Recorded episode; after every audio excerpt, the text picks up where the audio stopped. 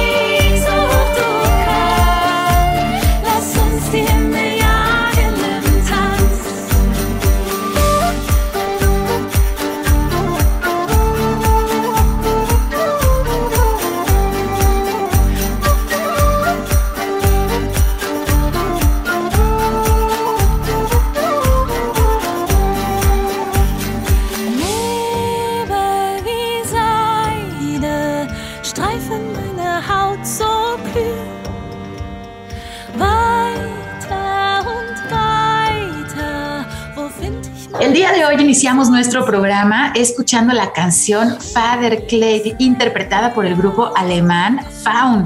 Esta es una canción que comúnmente se escucha durante las celebraciones del solsticio de invierno, que sucedió el pasado 21 de diciembre, cuando también se celebra la fiesta tradicional de origen escandinavo llamada Yule. Espero que la hayan disfrutado.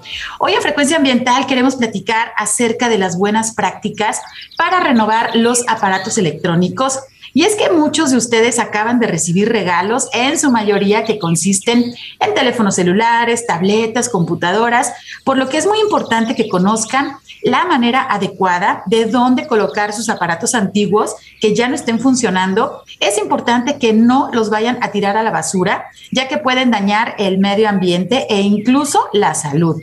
El día de hoy quiero dar la bienvenida a nuestra invitada, quien nos ayudará a conocer mejor acerca de este tema. Me acompaña Mónica Jacqueline Hernández Jiménez, quien es maestra en Ingeniería de Producción Más Limpia por el Instituto Politécnico Nacional e ingeniera industrial por la Universidad de Guadalajara. Ha participado en proyectos relacionados con temas de cambio climático, reporte y verificación de emisiones de gases efecto invernadero del sector forestal, con la cooperación también internacional, así como también en la prevención y control de la contaminación por residuos de manejo especial. Ha formado parte de la Comisión Nacional Forestal y del Programa de las Naciones Unidas para el Desarrollo, el PNUD. En el año 2019 colaboró con la CEMADET en la integración del programa Jalisco Reduce en las líneas estratégicas del manejo de, del manejo de residuos de manejo especial, como son los aparatos eléctricos y electrónicos. Actualmente es parte de la Auditoría Superior del Estado de Jalisco, en donde revisa el desempeño de los municipios y las agencias del gobierno estatal para la mejora de la gestión pública en el Estado, en nuestro Estado de Jalisco. Bienvenida, maestra Mónica. Buenas tardes, ¿cómo estás? Hola, Sandra, ¿qué tal? Muy buenas tardes. Un saludo a todos tus radioescuchas. Pues muchísimas gracias por acompañarnos en este día tan especial. Pues de entrada te deseamos una muy feliz Navidad para ti y tu familia. Gracias igualmente para todos. Muchísimas gracias. Y bueno, pues estas fechas especiales, además de caracterizarse por mucha celebración, también es bien conocido que la generación de residuos en nuestras casas se duplica o se triplica, derivado justamente pues de tanta fiesta. Y es que es importante conocer que nuestra basura se debe clasificar y separar para poder ser reciclada. Pero bueno, creo que un punto básico para todos es conocer cómo se clasifican los residuos. ¿Nos puedes ayudar, por favor, maestra Mónica, a entender cómo es la clasificación de los residuos? La Ley General para la Prevención y Gestión Integral de los Residuos clasifica a estos en tres categorías, principalmente los residuos peligrosos, que son aquellos que puedan presentar alguna característica de corrosividad, reactividad, toxicidad, inflamabilidad o aquellos que contengan algún tipo de agente infeccioso. Segundo rubro, los residuos sólidos urbanos, que son aquellos que se generan en los hogares o aquellos que se generan en establecimientos que tienen estas mismas características domiciliarias. Y el último y tercer grupo son los residuos de manejo especial, que son aquellos que provienen de procesos productivos o residuos sólidos urbanos que se generan en grandes cantidades, es decir, eh, más de 10 toneladas anuales, o aquellos que por sus características y la cantidad que se generan requieren una gestión diferenciada para su mejora eh, de manejo actual.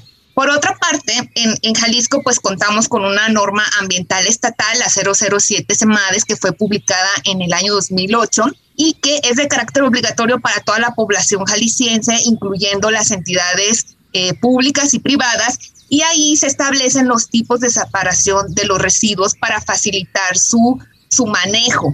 Esto es eh, la separación primaria, que es la que realizamos en nuestras casas, es decir, en orgánicos, inorgánicos y sanitarios.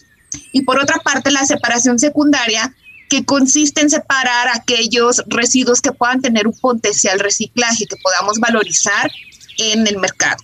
Fíjese qué importante lo que nos está comentando la maestra Mónica, pues bueno, la separación básica que debería de estarse realizando en todos los hogares de nuestro estado es la que consiste en separar los residuos orgánicos, inorgánicos y sanitarios. Es decir, todos los derivados de, por ejemplo, la cocina, es decir, las cáscaras de frutas, de verduras, este, los restos que son orgánicos, pues van en un eh, contenedor separado y que ustedes cuando lo mezclan, a lo mejor lo más característico es que sacan la bolsa de su bote de basura y qué es lo primero que notan que está escurriendo un líquido que huele, pues bueno, obviamente súper feo y que está todo revuelto en sus este, contenedores cuando no hacen esta separación. Pues ese líquido que está ahí es derivado, se llama lixiviado y obviamente se genera pues por la descomposición de los residuos orgánicos. Cuando nosotros no realizamos la separación básica en nuestros hogares, y mezclamos el papel, el cartón, todo, todo, todo va junto, pues entonces es mucho más difícil realizar en algún momento el reciclaje o la reutilización debido a que todo está justamente pues junto. Entonces, les pedimos eh, que uno, puede ser una idea de que ahora que vamos a iniciar el próximo año, pues parte de los propósitos de Año Nuevo, pues tenga que ver con que todas las personas que aún no realizan la separación básica de los residuos en sus hogares, pues comiencen a hacerlo, porque aparte se dan cuenta de lo que están generando, eh, también los contenedores pueden tener pues como menos insectos que están relacionados con los desechos, porque obviamente los contenedores van a estar como que más limpios y eso pues nos ayuda también al manejo de residuos en nuestras casas. Realmente cuando nosotros tenemos los datos de la cantidad de residuos que se generan. Más o menos alrededor de 5 mil toneladas diarias se generan en el área metropolitana de Guadalajara y más de la mitad de estos residuos son orgánicos. Entonces, eso dificulta muchísimo cuando hablamos ya de grandes cantidades, pues si ustedes no hacen la separación de los residuos, por lo menos en orgánicos e inorgánicos, y fíjense, ahorita qué importante, porque los residuos sanitarios derivados también de la pandemia, pues necesitan de un manejo especial. Posiblemente haya personas que se estén recuperando de eh, COVID-19 en los hogares y si nosotros no tenemos precaución con este tipo de residuos sanitarios, pues son un foco de infección que posiblemente vamos a estar afectando también al personal que recolecta los residuos en nuestras casas. Es muy importante conocer, bueno, inicialmente cómo se clasifican los residuos y pues poner atención y tener estos propósitos de año nuevo de que nuestros hogares funcionen de una mejor manera y si juntamos estas buenas acciones con los millones de hogares que somos en nuestra área metropolitana de Guadalajara y también en todo nuestro estado, créanme que sí podemos generar cambios muy interesantes y pues podemos reducir también la cantidad de residuos que estamos consumiendo.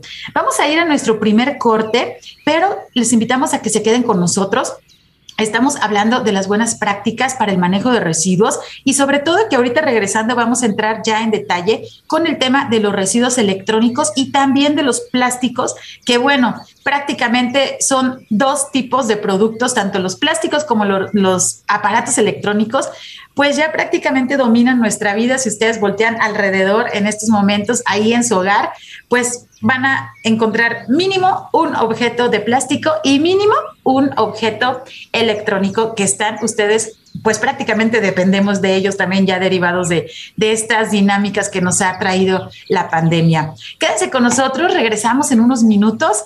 Quédense en frecuencia ambiental. Frecuencia ambiental Vuelve en unos momentos. Quédate con nosotros. Estás sintonizando Frecuencia Ambiental. Continuamos.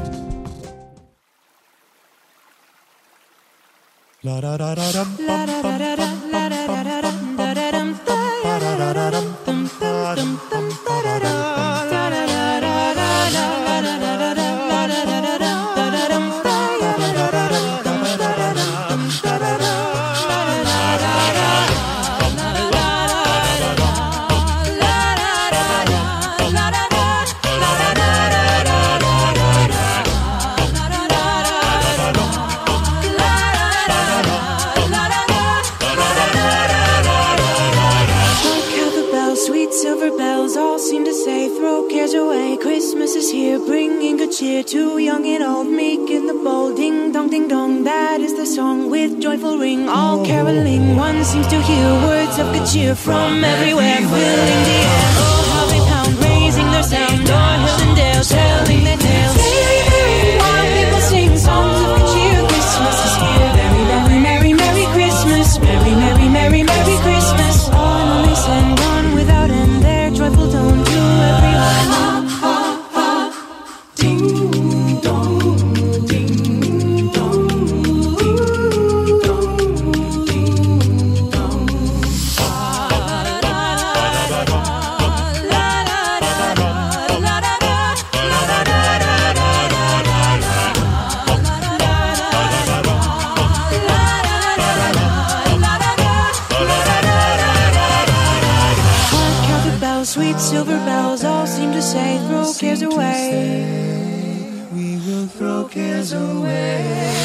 Christmas is here, bringing good cheer to young and old, meek and bold. Bringing cheer. Oh, how they pound, raising their sound, o'er hill and dale, telling their tales.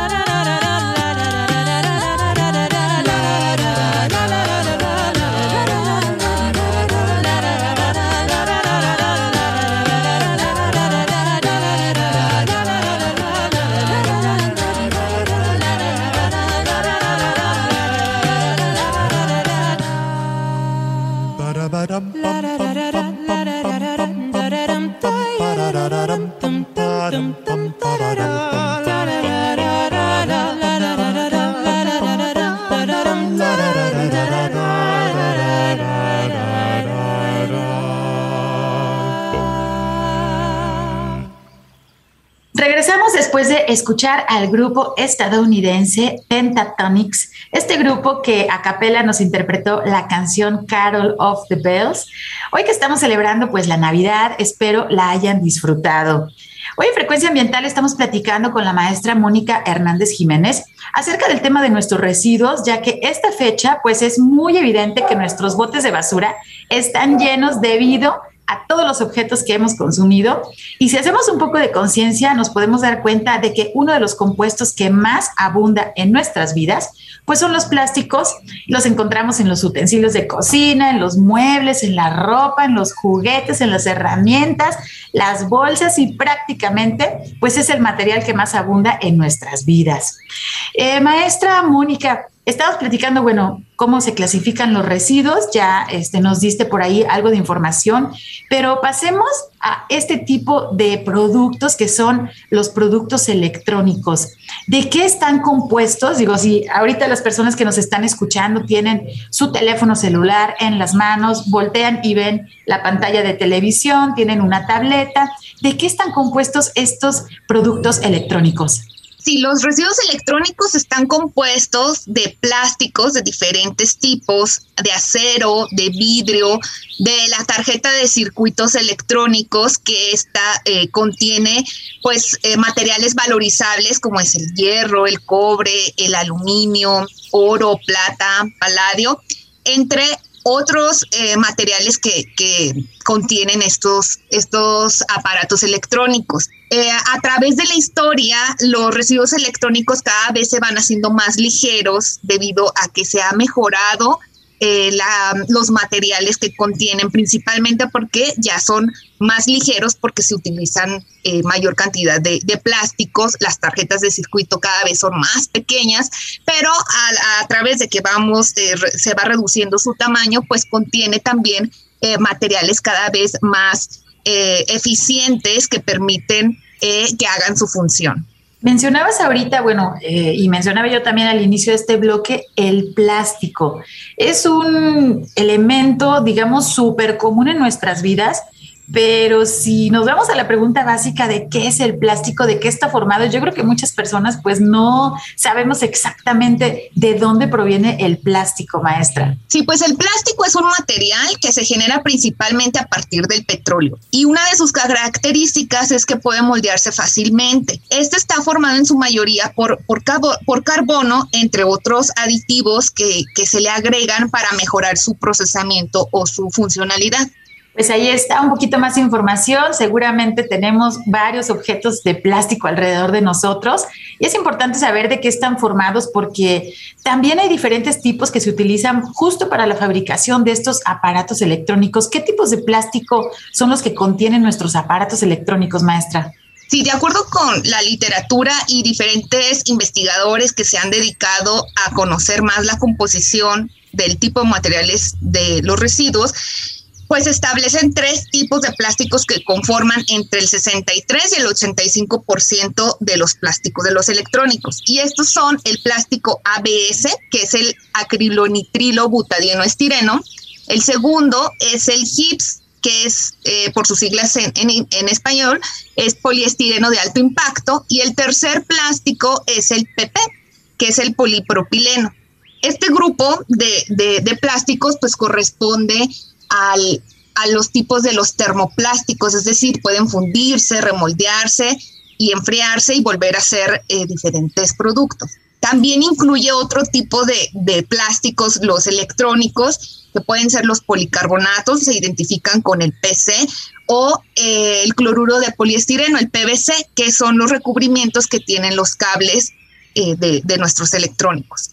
Pues ahí está, diferentes clasificaciones, diferentes tipos de plástico y bueno, digamos que no tienen los nombres como más fáciles y más carismáticos, pero es importante saber, uno, que existen diferentes tipos, pero una pregunta muy importante y que muchas veces nosotros no sabemos y bueno, el día de hoy vamos a conocer un poquito más.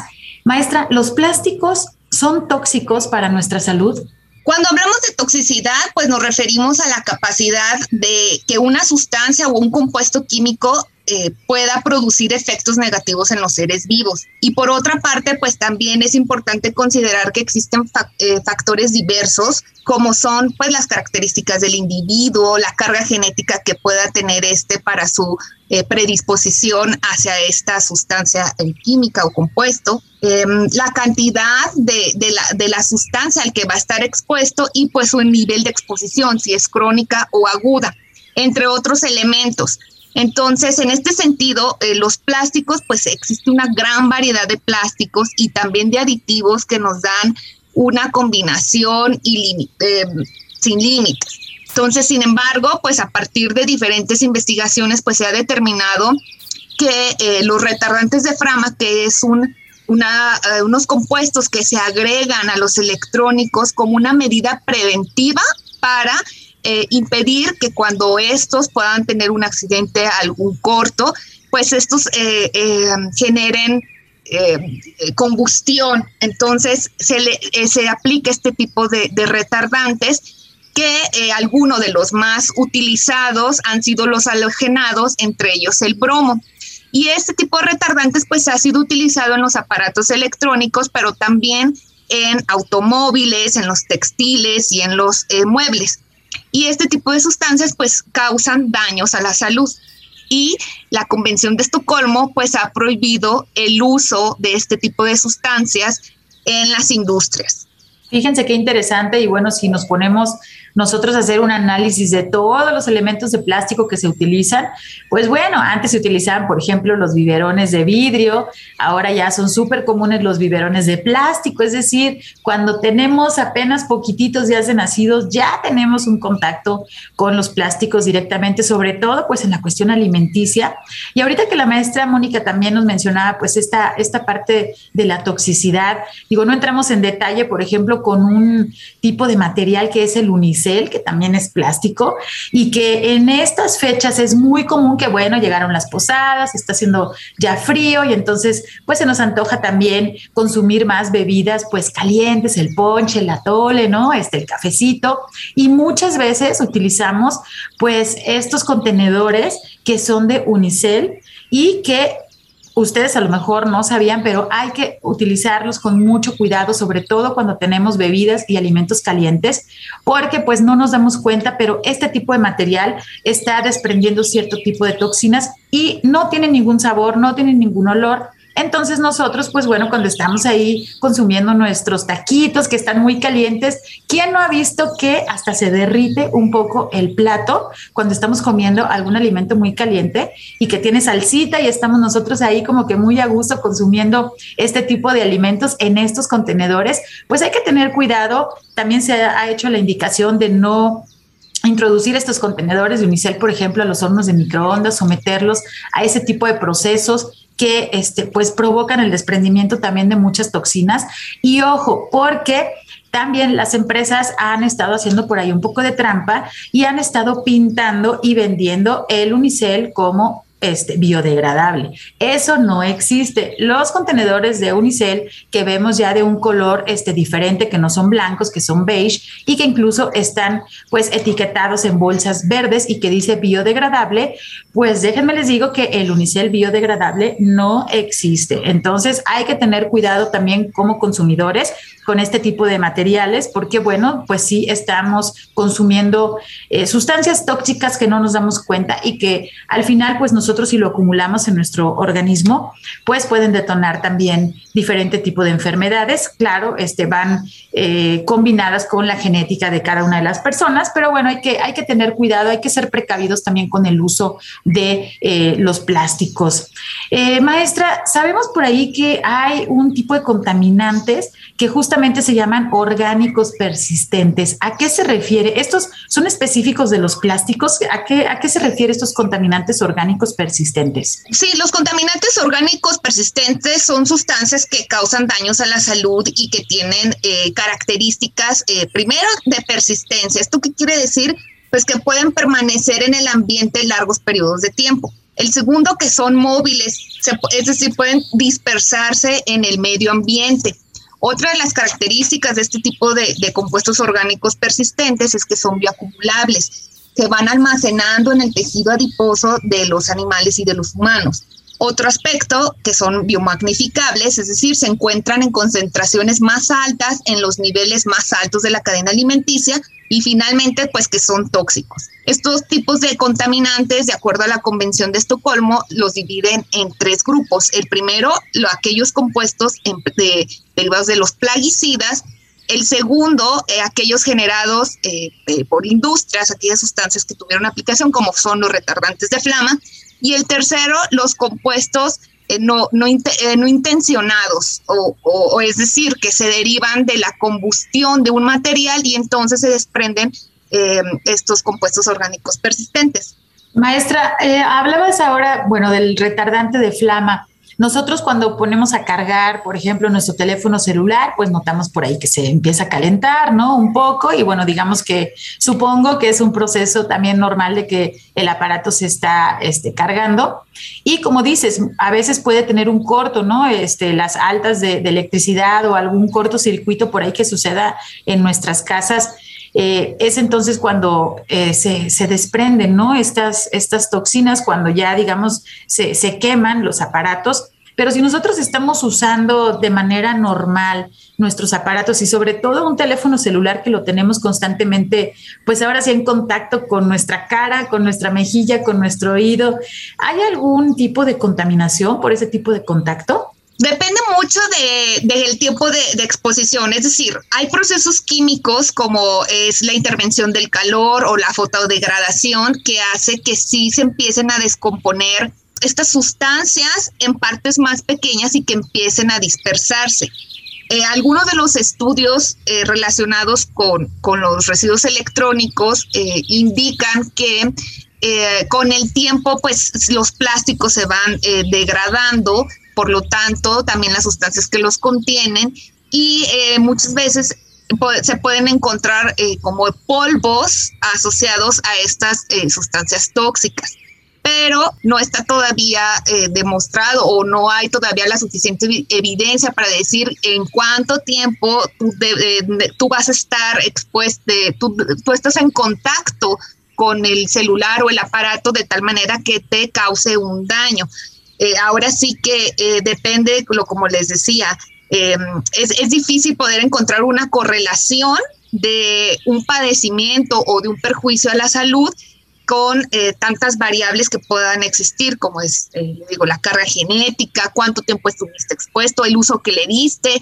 Ya a veces ya no todos los usamos en la oreja, ponemos el altavoz, o hay quienes pasan muchísimo tiempo en la computadora trabajando, etcétera. Entonces, son diferentes eh, casos y debieran de ser estudiados de manera particular. Sí, seguramente en diferentes laboratorios alrededor del mundo, pues este tipo de investigaciones están activas y seguramente, pues poco a poco vamos a ir teniendo pues más resultados que nos digan qué precauciones debemos de tener, pero bueno, desde ahora les podemos decir que digamos que no son 100% este, como aparatos inofensivos, ¿no? Que debemos de, tener pues la precaución, así como tenemos la precaución de a lo mejor poner un antivirus o, o estarlos este, cargando, pues también el manejo es importante. Son artículos que prácticamente ya forman parte de nuestra vida.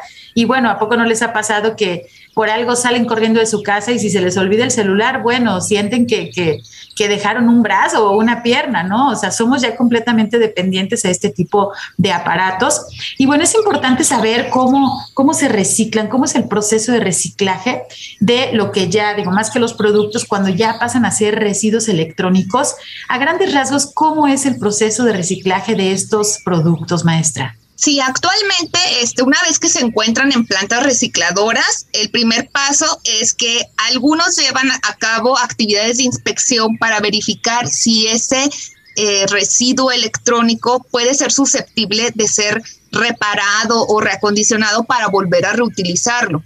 El segundo eh, paso es el desensamble, es decir, que eh, pasan a, a, ser descompuestos en diferentes tipos y estos son pues en las eh, separan la tarjeta de circuitos, los plásticos, los metales, los cables y conectores, los van almacenando en, en, en, unos, espacios y posteriormente por pues, los materiales que son de interés o son valorizables, pues son preparados para su venta.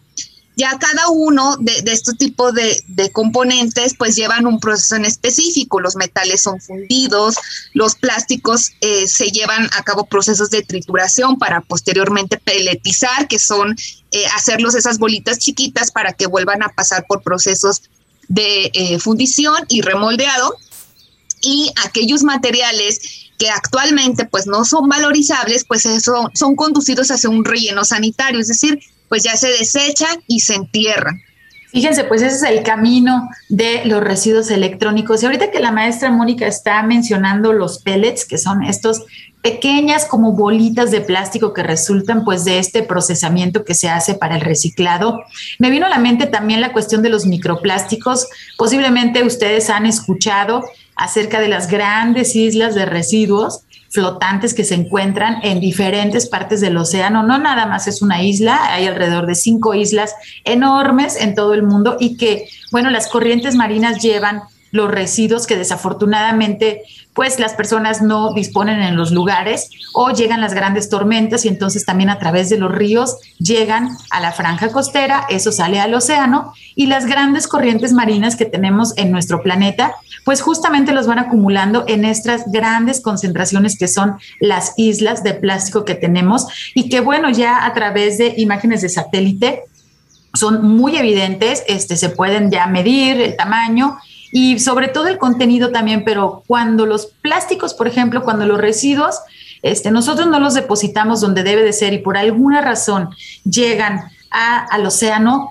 pues a través también de que están expuestos a las radiaciones solares, es decir, la luz solar, pues empiezan a, degradarlos y estos plásticos se rompen en pedacitos muy pequeños que son los que se llaman microplásticos, digamos que, que se erosiona, ¿no? Este tipo de productos.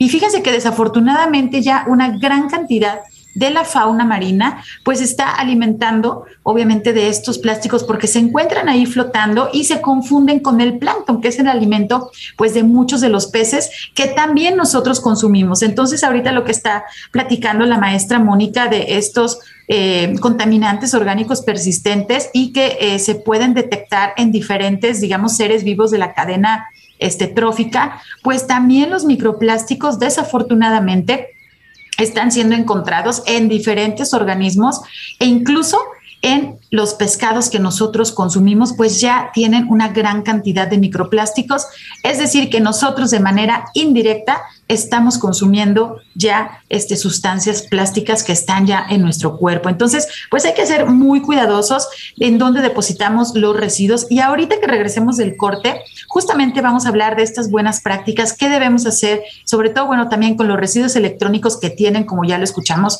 un porcentaje de eh, plásticos, pero también, pues bueno, de, de otros componentes que ya nos mencionó la maestra y que es muy importante, pues no desecharlos junto con los residuos. Eh, orgánicos o con los residuos, digamos, este, domésticos, que estamos muy acostumbrados a todo depositarlo en el mismo contenedor. Es importante hacer la separación y ahorita vamos a conocer un poquito más acerca del por qué. Quédese con nosotros, estamos en Frecuencia Ambiental, regresamos en unos minutos. Frecuencia Ambiental. Regresa en unos minutos.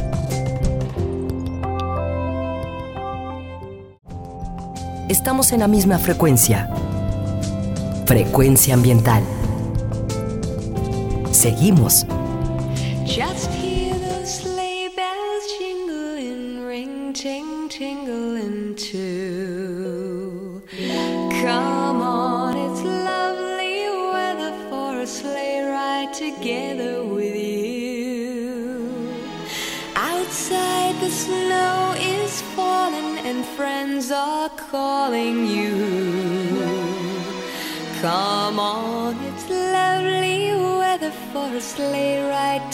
Together with you.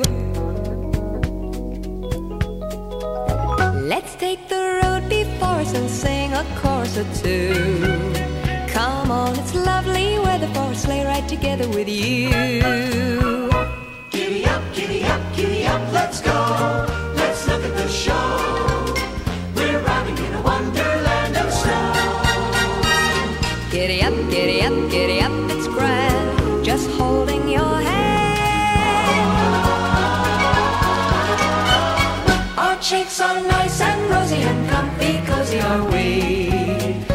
Snuggled up together like birds of a feather would be.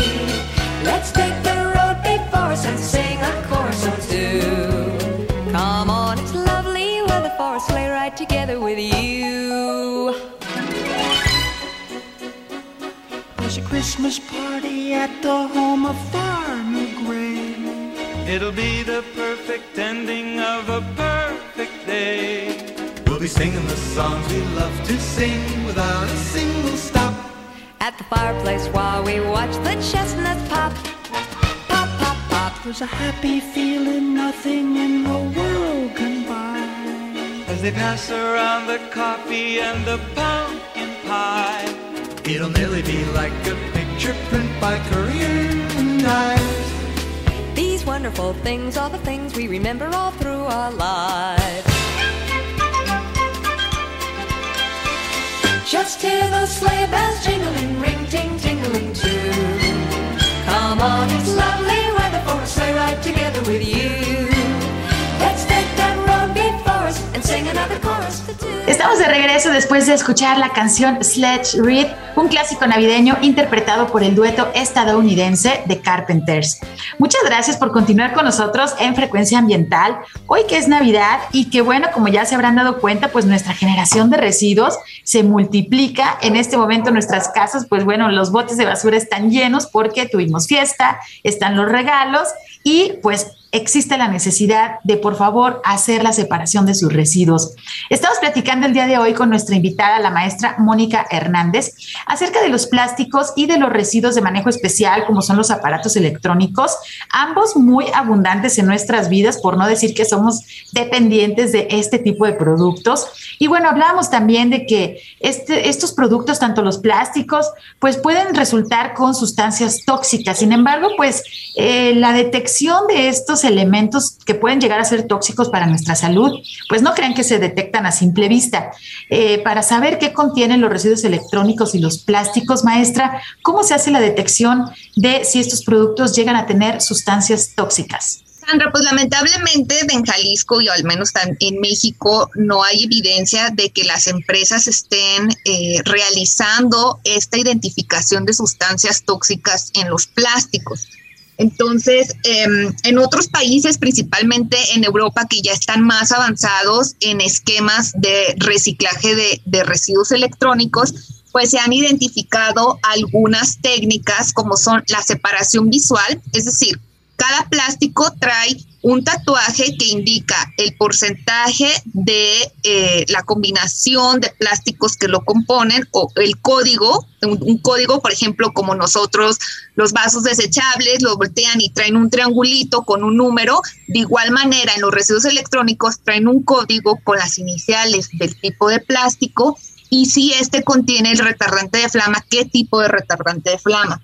Por otra parte, eh, dado que estas eh, sustancias de retardantes de flama fueron utilizados desde 1970, pues hay quienes utilizan una separación desde la fuente, es decir, si llega a la empresa una computadora de ese cinescopio grandote que fue eh, creado en los años 80, 90, pues muy seguramente sus plásticos van a contener retardantes de flama halogenados. Entonces ya desde ahí eh, eh, la empresa o la persona que está haciendo la separación, esos plásticos no entran en la cadena de reciclaje porque ya son muy viejos, están amarillentos y eh, pueden ser susceptibles de contaminar la cadena de reciclaje. Otras técnicas más sofisticadas, pues es el uso de tecnologías a base de principios ópticos, como son la fluorescencia de rayos X, los métodos láser, eh, los rayos infrarrojo y los rayos X. Y finalmente, pues también procesos de análisis químicos que hacen pues para detectar estas eh, sustancias tóxicas eh, que, están dentro de eh, los componentes de los electrónicos. Y bueno, si se fijan, son pruebas, digamos, como que muy especializadas y nosotros obviamente no tenemos aparatos de rayos X en nuestros hogares para detectar este tipo de sustancias tóxicas, pero lo que sí podemos hacer pues es tener un poco de precaución en el manejo que le damos, no someterlos, digamos, a calores extremos que somos, es lo que platicábamos ahorita eh, durante el corte con la maestra Mónica que nuestra vida y nuestra rutina es tan rápida, siempre estamos deprisa, eh, necesitamos todo hacerlo rápido porque vamos a manejar en el tráfico, tenemos que llegar a la escuela o al trabajo a tiempo.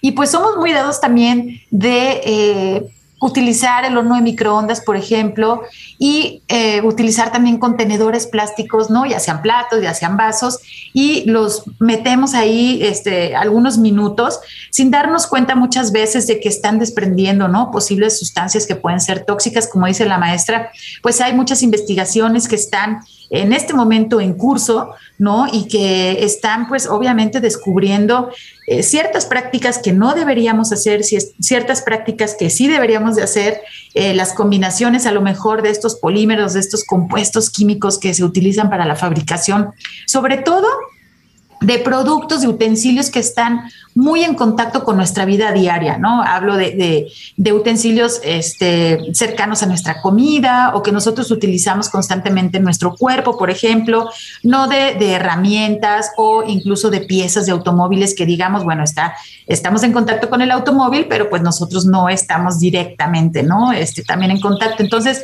el paso número uno es ser conscientes de que no todos estos productos de plástico, digamos, son inofensivos.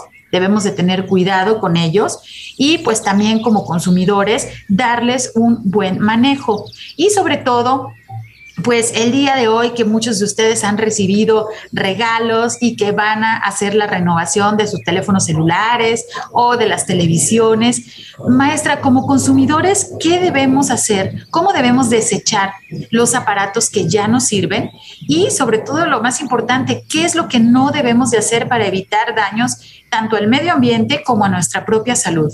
Y pues lo primero que yo les sugiero a todos los radioescuchas es que eh, consulten en las páginas de las marcas de los fabricantes de los aparatos electrónicos. Hay algunas marcas que ya han establecido programas de retorno de este tipo de residuos electrónicos porque en otros países ya la normatividad se los ha exigido y simplemente eh, deciden implementarlo también aquí en México. Entonces, ese sería el primer paso, consultar con el fabricante cómo desecho este aparato que yo adquirí.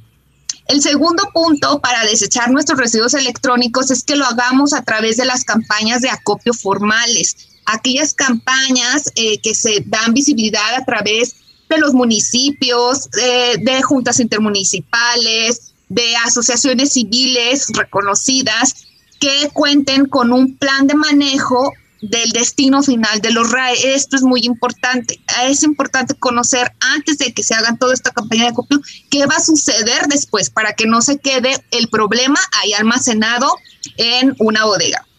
Y el tercer y último punto es que los podemos desechar también a través de las empresas recicladoras que están autorizadas por la parte estatal para realizar las actividades de reciclaje y tratamiento. Es decir, que eh, además de contar con una autorización para copiar, que es almacenar, deben de contar con una autorización que les permita desensamblar en, en componentes más pequeños estos, porque esto ya implica otro tipo de responsabilidad, una, una cuestión incluso hasta de, de higiene y seguridad industrial dentro de las empresas. Entonces, aquellas que cuentan con estas tipo de autorizaciones son las indicadas para nosotros eh, desechar nuestros electrónicos con ellos. Fíjense qué importante conocer que no cualquier persona, no cualquier empresa puede realizar el reciclaje. Se deben de tener, pues bueno, estos permisos porque pues son residuos que pueden llegar a ser peligrosos si se manejan de, de una manera pues no adecuada. Y también hemos escuchado en las calles de diferentes ciudades o en las regiones pues la clásica camioneta que va con un altavoz que dice que está comprando cosas y que entonces lo más cómodo es decir, ¿sabes qué? Este, aquí están mis residuos, por favor, este, pues llévatelos, ¿no? Dame dos, tres pesos y llévatelos.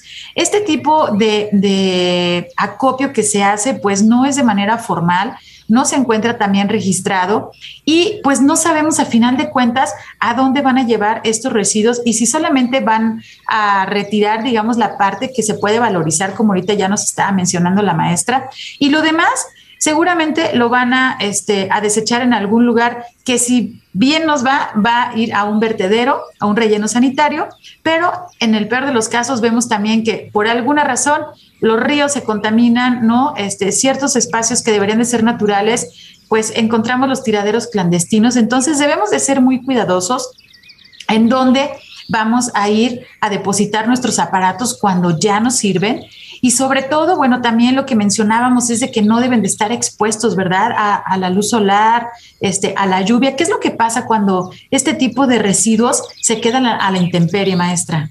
Sí, pues al estar a la intemperie existen los procesos de fotodegradación que implica que se descomponen estas sustancias químicas en, en componentes más pequeños que siguen teniendo estas propiedades de persistencia, de toxicidad, de movilidad y que se dispersa en todo el medio ambiente. Entonces, eh, de igual manera, eh, sucede que eh, se puede atraer también vectores y otro tipo de, basura o residuos que se empiezan a mezclar, se mojan con la lluvia y pues esto puede ocasionar que se bien, como bien comentabas, generen este tipo de, líquidos que contaminan al suelo y a su vez a pues, los mantos acuíferos del el territorio. Y fíjense que eso es una situación que muchas veces no vemos nosotros nada más, este, digamos que ponemos en el frente de nuestros hogares, en la banqueta, sacamos nuestras bolsas con nuestros residuos y de ahí no sabemos cuál, qué, qué es lo que sucede, ¿no? El camino que siguen nuestros residuos. Es muy importante pues tener este tipo de precauciones, pero también como usuarios podemos hacer ciertas acciones para alargar la vida de nuestros aparatos electrónicos. Sabemos que a todo mundo nos gusta estar al día, a la moda y bueno, también las campañas de mercadotecnia y sobre todo en estas épocas que pues se, se, digamos, incrementa el consumo de muchísimos productos, pues obviamente nos venden la, la, idea de que debemos de traer el celular más moderno, ¿no? O debemos de tener la tableta más moderna, la computadora que está más bonita o que ya cambió de color, pero también podemos hacer ciertas acciones para alargar la vida de nuestros aparatos electrónicos y sobre todo reducir la producción de residuos de este tipo. ¿Qué consejo nos puedes dar, maestra? Sí, pues como bien comentabas, pues primero no caer en el consumismo, o sea, comprar solo si se requiere y pensarlo dos veces. Segundo, pues priorizar el reparar. Si algo se daña, no hay, hay que repararlo y seguirlo eh, reutilizando. El tercer punto eh, que se ha observado en algunos de, ya de algunas empresas es que este tipo de residuos electrónicos pues lo rescatan algunos de sus componentes y están empezando a crear prototipos de robótica o ya utilizan el celular ya no para hablar, sino como una pantalla que les permite eh, controlar cierto proceso de algún proyecto de, de robótica, como lo comentaba.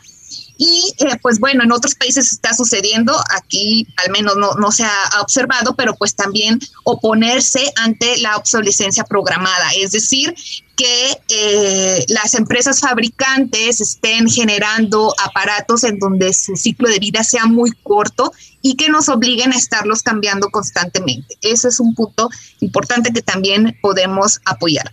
Sí, pues muchas veces a lo mejor nos ha pasado que por este mejor que tratemos nuestros aparatos y bueno, los limpiamos, evitamos que se mojen, que no se asolien, este, ahí los tratamos muy bien, los chiqueamos, digamos, aunque no son seres vivos, pero bueno, estamos cuidando que es parte de nuestro patrimonio y de repente se descomponen. No sabemos qué sucedió, este, no lo cargamos de más, no lo sometimos este, a, temperaturas extremas o condiciones extremas y de repente justamente estos aparatos dejan de funcionar. Y eso es a lo que se refiere la maestra con la cuestión de que los fabricantes, pues bueno, están teniendo esta estrategia que para los usuarios, pues por supuesto que no nos conviene porque tenemos que hacer el gasto y aparte estamos generando muchos más residuos de los que, digamos, en promedio deberíamos de generar. Entonces, pues hay que estar atentos y sobre todo informados con este tema también de la obsolescencia, programada. Eh, por último, maestra, porque estamos ya cerca de terminar nuestro programa, ¿nos pudiera recomendar algunas páginas de internet o redes sociales en donde podamos encontrar más información acerca del tema que hemos abordado el día de hoy? Está la página del e-waste monitor que nos eh, da cifras de cifras globales de las cantidades de residuos electrónicos por regiones y por país. Por otra parte, también dentro de la página de Convención de Estocolmo hay un curso de educación ambiental que se llama The E-Waste Challenge. Es un MOOC y puede ser tomado por cualquiera de las personas. Está la página también del proyecto residuoscop.org, en donde ahí pueden encontrar eh, documentos que se han generado sobre eh, guías de buenas prácticas para el manejo de residuos electrónicos, apoyado por el Programa de Naciones Unidas. Está otra más que es de recicleelectrónicos.com. También vienen ahí diferentes videos de cómo se está realizando el reciclaje en alguna de las empresas en México. También yo les recomiendo que visiten eh, la página de la Asociación Nacional de Telecomunicaciones, en específico el programa verde que consiste en el establecimiento de centros de acopio de eh, celulares o equipos de comunicación. Lo pueden encontrar en anatel.org.mx y las páginas de algunas de las marcas que ya tienen unos programas eh, de retorno de, este tipo de, residuos, pues la de Apple y Sony. Entonces, eh, son páginas que, pueden ayudar a, todos los radioescuchas para tener un poco más de información al respecto. Y bueno, para el resto de, de usuarios, como son empresas o oficinas, pues también se les sugiere que puedan consultar el listado de empresas autorizadas eh, que reciclan electrónicos aquí en Jalisco y esto está disponible en la página de Semadet, en específico en la sección de residuos de manejo especial. Ahí podrán encontrar con qué empresas eh, les pueden otorgar este servicio. Sí, pues muy importante, ahora sí que no eh, proporcionar nuestros residuos a los chatarreros, a las personas, eh, digamos, informales, ¿no? Que, que, pueden ir a copiar nuestros residuos, pues sobre todo por lo que ya estuvimos platicando durante este programa, la parte de la toxicidad, tanto a nuestra salud como al medio ambiente. Y también les invitamos, obviamente, a través de las redes sociales de la CEMADET, se están realizando diversas campañas de acopio en las regiones, como lo mencionaba la maestra, a través de las juntas intermunicipales también. En este momento no tenemos un programa, digamos, a nivel estatal, pero sí a través de las regiones porque bueno, no es nada fácil hacer el acopio de este tipo de residuos, es un proceso bastante largo, justamente por la importancia que debemos de darle al manejo de este tipo de residuos. Entonces, bueno, pues ustedes ya tienen la información, obviamente disfruten de sus regalos nuevos, pero sean muy cuidadosos en dónde van a disponer pues de los aparatos que ya van a desechar. Ahí está la información en las páginas. Estamos llegando a la parte final de nuestro programa. Por favor, sigan usando su cubrebocas bien puesto y no bajen la guardia para conservar su salud. Quiero agradecer a nuestra invitada, la maestra Mónica Hernández. Muchísimas gracias, maestra, por acompañarnos. Gracias Sandra por la invitación y a todos pues recordarles que cuidar del medio ambiente pues también es cuidar de uno mismo. Muchísimas gracias. Agradezco también a mi compañero Marco Barajas, Marco Barajas por su ayuda en los controles desde la cabina de Jalisco Radio, así como a todos los compañeros y compañeras de la radio desde Frecuencia Ambiental les deseamos muy feliz Navidad. Desde la Dirección de Educación y Cultura para la Sustentabilidad, soy Sandra Gallo y les agradezco mucho su escucha. Sigan disfrutando de las vacaciones y preparémonos para recibir el año nuevo con propósitos que ayuden a mejorar el medio ambiente. Nos sintonizamos el próximo sábado, primero de enero a las 3 de la tarde. Se quedan con la excelente programación de la JB Jalisco Radio y feliz Navidad a todos. Por hoy ha sido todo en Frecuencia Ambiental. Te esperamos el próximo sábado a las 3 de la tarde para seguir explorando los temas relevantes del medio ambiente de nuestro estado y más allá. Frecuencia Ambiental, una coproducción de la Secretaría de Medio Ambiente y Desarrollo Territorial y JB Jalisco Radio. Hasta entonces.